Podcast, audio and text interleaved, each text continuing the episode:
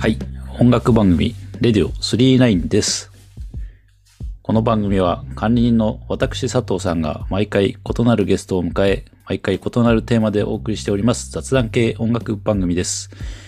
えー皆様の生活の役には全く役に立ちませんので、そこのとこよろしくお願いします。ということで、今回も最後までお付き合いいただければと思います。それではゲストを紹介いたします。田中さんです。どうも、田中です。はい。北海道の田中さん、今回もよろしくお願いいたします。あ、よろしくお願いします。今回はテーマ雑談会ということで、最近なんか音楽系のテーマやりすぎてちょっと息切れ感もあるので、たまにはまったりやりますかというとがまあ趣旨でございますね。どうですか田中さん最近新年度になりましたけども、はい。最近の楽しみみたいなのございますか？まあ、最近の楽しみはですね、うん。夜、温泉に行くことですね。あ、夜行くの？はい。あの、何家族でこう午前中に行って、チェックインして宿を楽しんでじゃなくて、あ、いえいえ、あの、なんていうんですかね、日帰り温泉に行くっていう、ああ、そうなん、止まら、止まらないでね。そうなんですね。前にその地元のお祭りで、うん。なんか福引きみたいなのがあって、うん。それやったっけ？あの、うん。温泉の3ヶ月無料利用券みたいなのが当たったんですよ。いや、そんなのあるんだ。うん。3ヶ月利用、大人1人無料で、うん。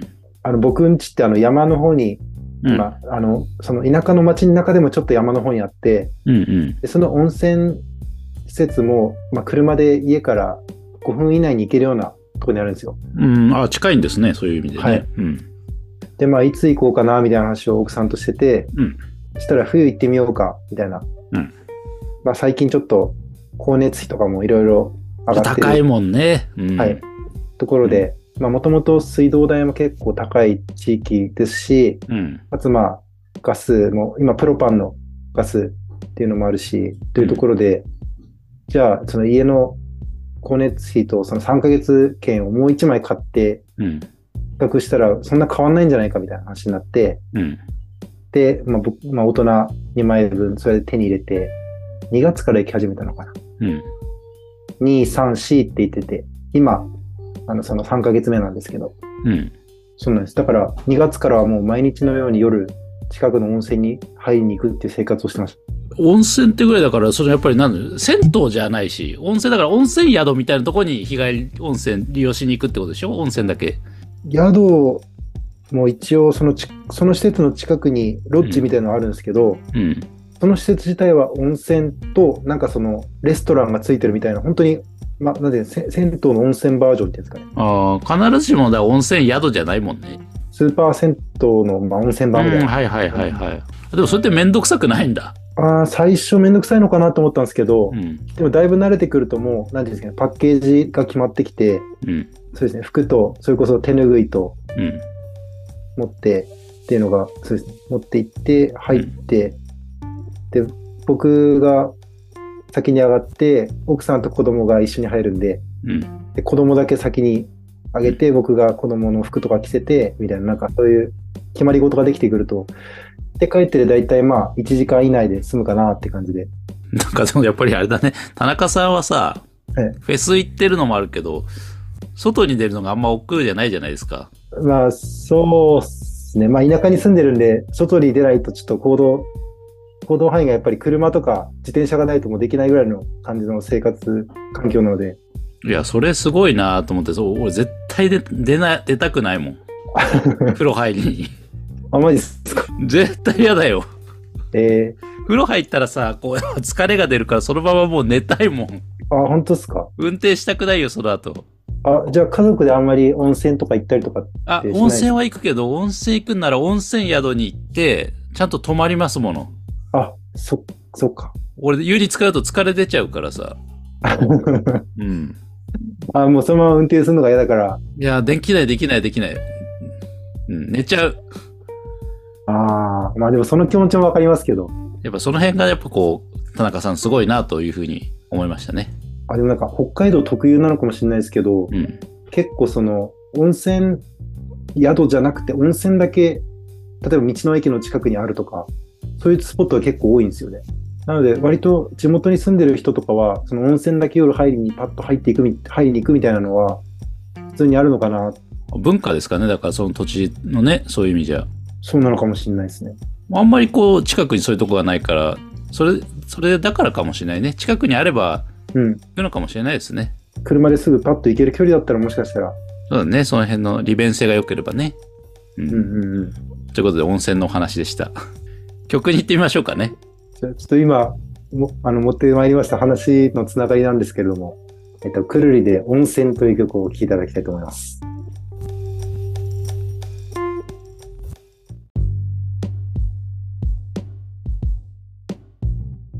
聴きいただいた曲は、くるりで温泉でした。あの、湯もみっていいですね。なんかね。うもみ。僕、あの、湯もみっていう単語好きなんですよ。あの、ああ。草津とかでさ、なんかあの、こう、ヘラみたいなやつで湯もみみたいなのあるでしょ。はいはいはい。あれ、一回見てみたいなと思って。ああ。あ、どう、どうなのそういう温泉地とかって行きます？有名な温泉地。北海道もさ、結構、あれどこだろはい。うなんだっけ？北海道もありますよね。有名な温泉地。登別？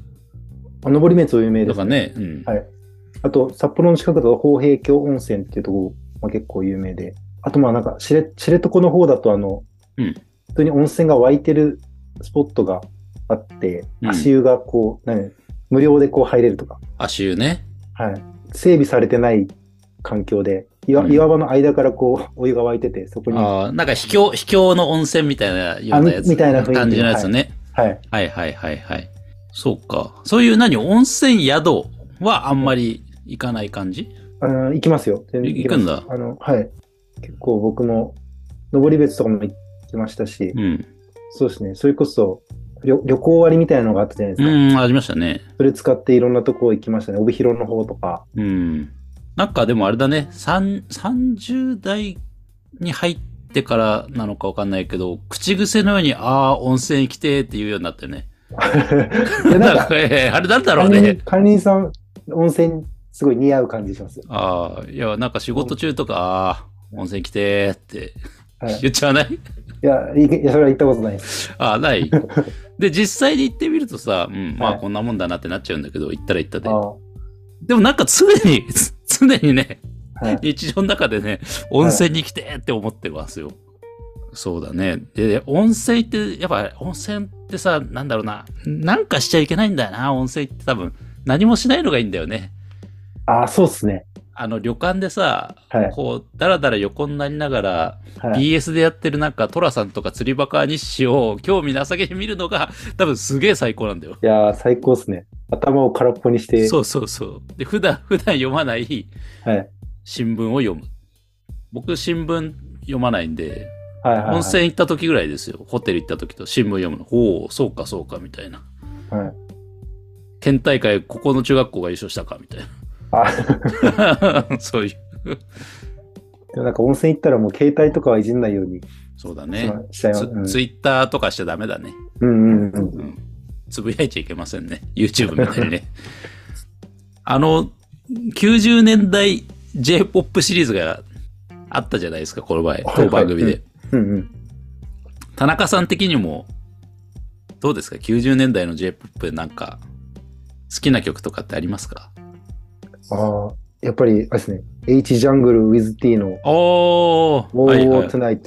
いやまさにあれだよね、温泉なんにでも行こうなんていつも話してるっていう歌詞だあ。そう、そうですね。ね。はやっぱあの辺なんだね。うんはい。あそこが多分自分、初めて自分の金で CD 買ったぐらいの。はいはいはいはい。で、次私かける曲がなんですけど、はい。その90年代の流れをちょっとついてるんですけど、えー1997年にリリースされた、リトルキスっていうユニットの、うん ASAP っていう曲なんですけど、知ってますか？多分知らないと思う。ちょっと、どっちかっていうとマイマイナーな方に入ると思うんですけど、はいはい。でもね、これオリコン3位でね、50万枚売れてるんですよ。うわそんなに売れてるんです。そう。でね、このリトルキスっていうユニットなんだけど、構成員がうん、石橋貴明と工藤静香なんですよ。あ 当時の90年代ってやっぱ結構トンネルズとかもバリバリ活躍してた時代で、いはいはい。あの、皆さんのおかげです、でした。はいとか、あの、生でダラダラ行かせてとか、通称生ダラ。はいでも、リトルキスっていうのは、トンネルズの生だらの企画の中で、企画ものなんだよね、出てきた。うん。で、工藤静香と、まあ、当時の工藤静香さんなんでもうもうバリバリですよ。ええヒット連発してた頃の。はいはいはあの、我々世代で分かりやすいところだと、あれですよ。あの、ドラゴンボール GT のエンディングだった、あの、ほら、ブルーベルベットとかさ。ああれって、ああんまりですか？あれもそれ、これぐらいの時代だったような気がしますけど。えーあの、で、まあね、石橋さんとユニットを作って出した唯一のシングルなんだけど、まあオリコン3位になって50万枚、だいたい50万枚ぐらい売れてて、ウィキペディアで調べると。はいで、作詞がね、やっぱね、あの、秋元さんとかだったりするんですよ。すごいよね、秋元さんは、本当に。そう、仕事するよね、すごいよね、うん秋元さん。うんうんうん。で、このユニット名、リトルキスって言うんだけど、はいあの、当時ってほら、マイ・リトル・ラバーとか、はいはい。エブリ・リトル・シングとか、リトルが入ってるから、その流れでリトルって入れたらしいよ。なるほど。リトルって入れたら売れるだろそうそうそう。で、この曲聴いてみたらいいんですよ、今聞くとね。いいんです。ちなみにね、この ASAP っていうのは、あの、あれですよ。あの、なんていうの、ビジネス用語っていうのかな ?as soon as possible。う。はいはいはい。なるはやってやつですよ。なるべく早くっていう。はいはい。この書類やっといて ASAP でっていうやついねえけどさ、そんなかっこ悪いやつ。まあそんな英語ですよね。うーん。で、まあ、工藤静香さん、やっぱりバリバリ歌うまいと思うんですよ。ほうほうほう。で、石橋貴明さんって別になんなら歌そんな上手くないと思ってるんですよ。どっちかっていうと多分木梨さんとかの方がうん歌うまいと思ってて、はいはい。でも僕石橋さんのボーカルすっごい好きで、あの、癖のある歌い方が。うんうんうん。うん。下手だけど味があるっていう。だから歌ってやっぱりううまさじゃないんだなと思って。うまさだけじゃないよねと思って。引っかかりがあるボーカルとかすごい素敵だなと思って。うんうん。はい。ということで、あのね、紹介が長くなりましたので説明が。えー早速聞いていただきたいと思います。1997年のナンバーですね。リトルキスで ASAP です。どうぞ。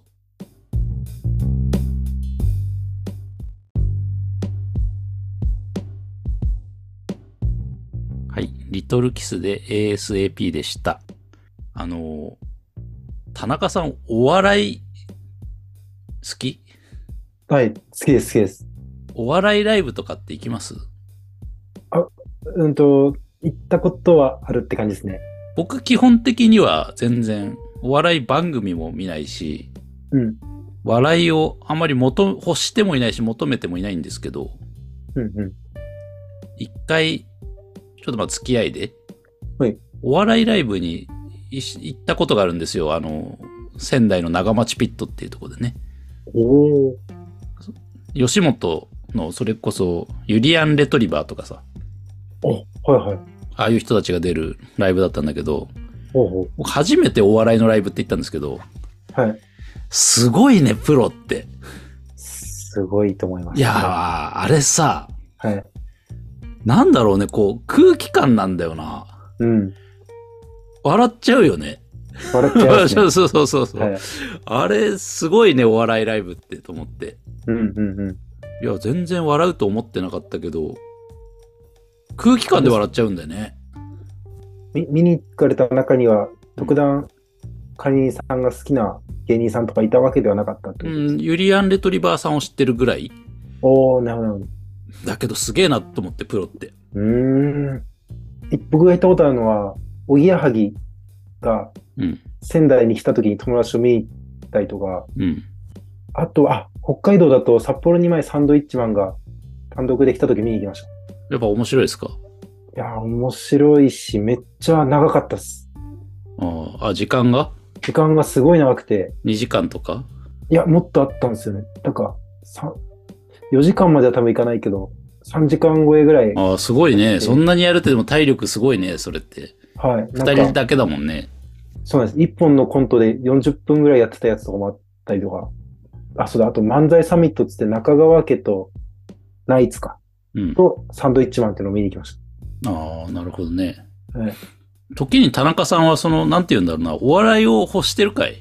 日常において。欲してますね。あ、欲してる？はい。だいたい日常的に、あの、平日夜帰ってきて聞くのは、それこそジャンクだったり、オールナイトニッポンだったり、芸人さんがやってる番組が多いです。それやっぱり笑いたいから聞くんだ？そうですね。やっぱりトークを聞いて、うん、おもしやっぱ笑い、面白くなりたい、面白い気持ちになりたいし、やっぱりそこに送られてくるネタコーナーで笑い、笑いたいっていうか、おーやっぱり笑いたいっていうあります。あはい。やっぱそういう感情があるから聞くんだね。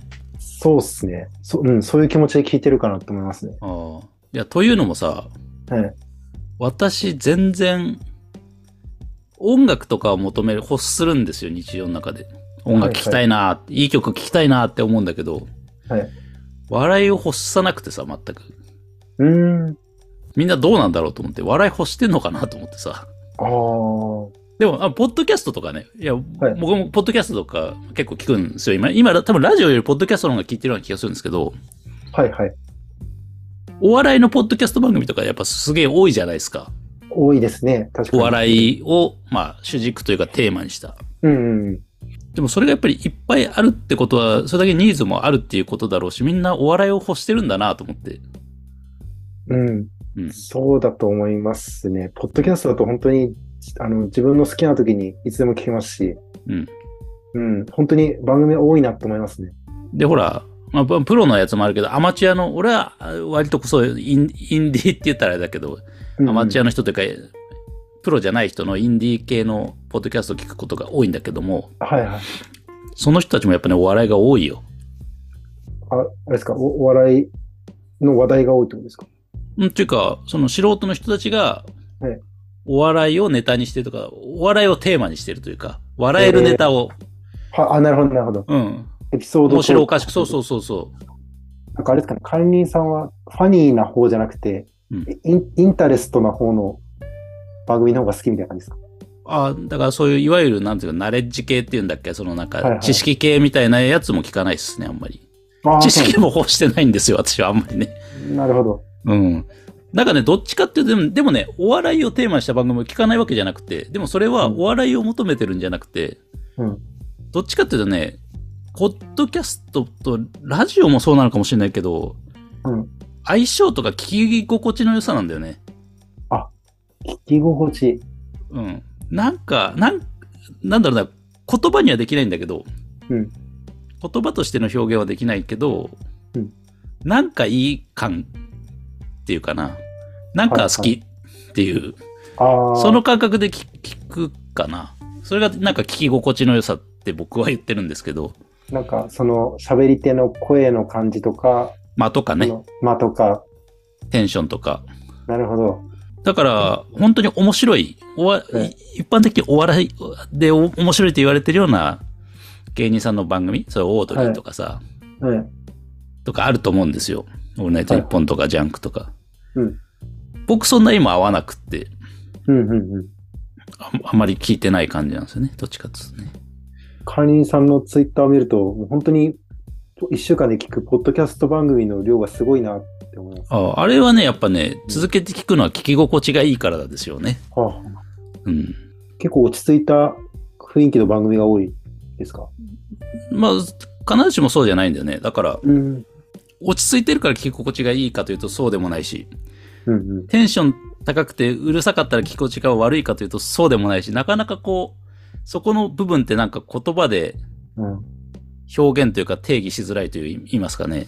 はいはい、はい。この聞き心地の良さっていうのはなかなか言葉にしづらい部分があるんだね。ああ、な、なんか合うってやつですね。そう、なんか合うっていう、これ、うんこれ、あれですよ。不思議なところなんですよ。ポッドキャストとかラジオの。うんうん。なるほど。あ、でもそのお笑い番組聞いてても、うん。その、ま例えば漫才とかコントがすごい好きで、うん。その芸人さんのラジオをこう聞き始めたとしても、やっぱりちょっとこう、あ、今、あんまりこう、うるさい感じの聞きたくないからちょっといいかなってなっちゃったことも実際あって、逆にそんなにこう知らない芸人さんの番組を今もずっと聞き続けたりとか、そうだよね。だから、知名度とかでもないよね。うんうん、うん。そのレビューが多いとか、ランキングで1位だからって言って、うん、自分に合うものとも必ずしも言えないじゃないですか。そうですね。僕が多分一番今合ってるのは NHK ニュースジャーナルなんですよ。毎し毎日平日の夜10時の。結構、ま、真面目系のやつ。真面目系というか、な、中身なんかどうでもよくって、あの、はい番組の。はいはい。聞き心地がいいんですよ。声のトーンとか。いはいはい。俺もね、10時とかあの時間帯にね、えあの、笑いはもういらないんですよ。ニュースジャーナルですよ、やっぱりそこは。ええもしくは1時間粘って11時から始まる、はいしラジオのし深夜ラジオ便でしたっけ？ラジオの深夜便でしたっ深夜日。けうん。4時までありますから。はいはいはあ、5時か、5時までやってますからね。その辺が今僕は聞き心地が良くて聞いてます。い。いやー、そうですね。なんか、本当に人それぞれなんでしょうね、そこは。うん。ぜひ皆さんもニュースジャーナル聞いてみてください、NHK の。聞き心地がいいですから。多分わ、わかる人いると思うんだよね。うんうんうん。共感があると思う。じゃあ曲いきましょうか。次おかけする曲が、サマーアイで失敗ニューミックスでございます。はい。えっと、サマーアイなんですけど、うん。もともとシャムキャッツというバンドで、ボーカル、ギターを取っていた、夏目さんという方が、うんうん。シャムシャムキャッツが、あの、ハブカツみたいな言い方しましたね、今。ハブカツ、ハブカツみたいな。うん。ハムカツみたいな感じになりましたね、今ね。今活動してないんですけれども、まあ、ソロプロジェクトという形で、あの、サマーアイ、夏目、そのまま、あ、そういうことか。はい。で、結構その、自分で、こう、音楽をプログラミングして、うん。みたいな、結構、打ち込み系の曲があったりとかして、で、そうですね、あの、結構、シャムキャッツが好きな人は絶対好きだろうなっていう、まあ、すごいメロディーもすごいいい感じで、うん。あの、歌詞とか曲調もこう多多幸感が結構あるような、タコか。はい。はい、聞き心地がめっちゃいい感じがするので、うんぜひお聴きください。サマーアイで失敗ニューミックスです。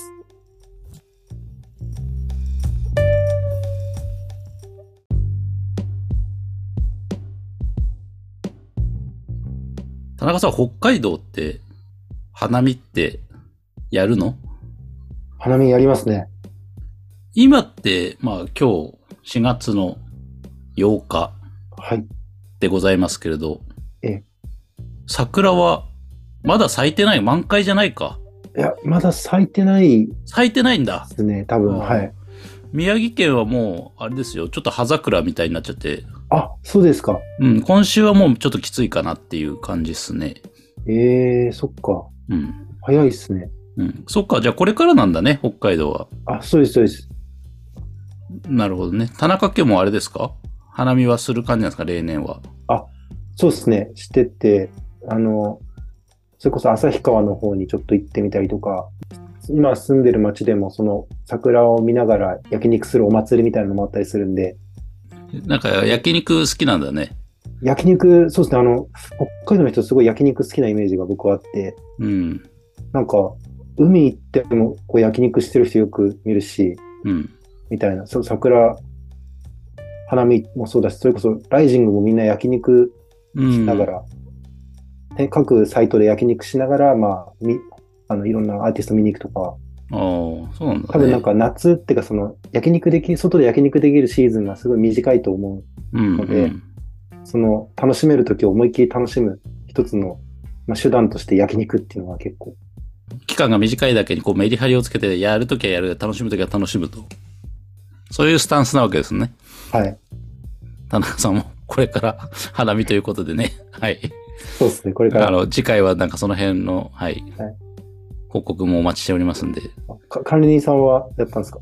花いや、管理さんもだって、もうあっという間ですよ。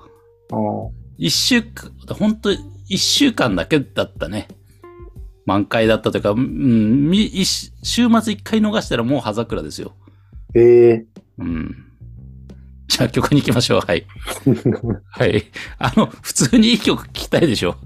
いい曲聴きたい普。通にいい曲聴きたいでしょ？はい。あの、ベストトラック、曲を絞ってた時にね、もうどうしてもね、どうしてもかけたかったけど、入れられなかった曲で、あの、北海道のシンガーソングライターで今、古井里穂さんっているんだよね。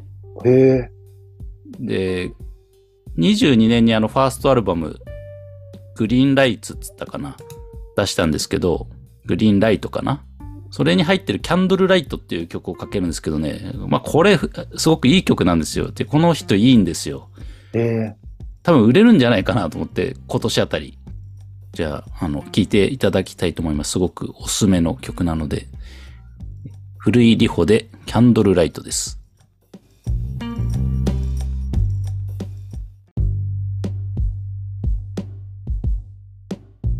エンディングです。久々の雑談会でしたけど、なんか、久々に私も着地点を見失い、見失った回でした。大いに迷走した回になりました、今回は。難しかったね。あの、特にお笑いのくだりはね、非常に迷走しました、私は。着地点。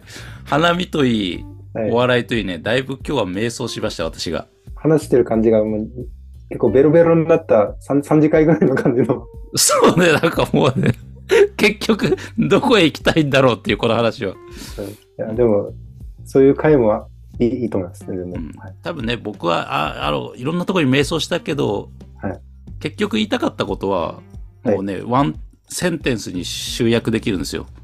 おポッドキャストは、聞き心地の良さに限りますと。これが私の今日言いたかったことです。あ、じゃあわ私もちょっと一つだけちょっと今日言いたかったことが、はいあはい、どうぞ。はい。あの、3ヶ月間温泉に行ってまいりましたっていうことだけをちょっと言いたかったですね。あそれを我々こう30分もぐだぐだと、はいあっち行ったりこっち行ったりしながら、結局その、それだけだったわけですね、言いたかったことは。そうですね。はい。なんか、これ、まさに、ウエストオブタイム、時間の浪費ですね。いや、ちょっと、はい。今回のタイトルじゃあ、ウエストオブタイムにしますか。いや、それでは、当番組ではご意見、ご感想お待ちしております。DM かお問い合わせフォームまでよろしくお願いします。また、Spotify ではフォローと星の評価ができますので、していただけると嬉しいなと思います。それでは、今回はこの辺でということで、次回またよろしくお願いいたします。レディオ39でした。